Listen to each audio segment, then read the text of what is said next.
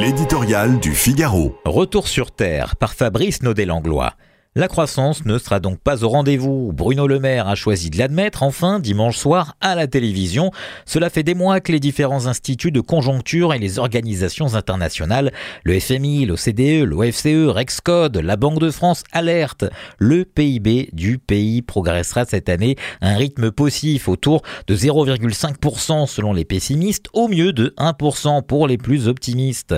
Or, le gouvernement a bâti son budget 2024 avec une hypothèse de croissance de 1,4%. La traduction de ces chiffres abstraits, ce sont des milliards d'euros de recettes fiscales de moins que prévu dans les caisses de l'État.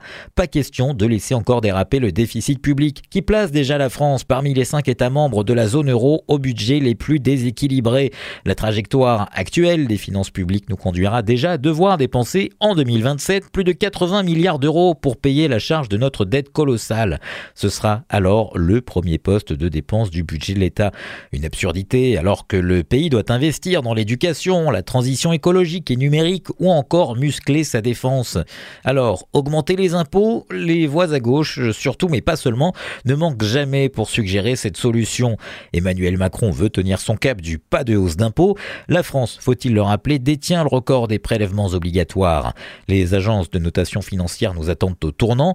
Une dégradation de la note du pays ne serait pas qu'affaire de financiers hors sol. Elle se traduirait par une poussée de fièvre sur les taux d'intérêt auxquels l'État emprunte sur les marchés, soit des milliards d'euros supplémentaires à dépenser pour rembourser notre dette.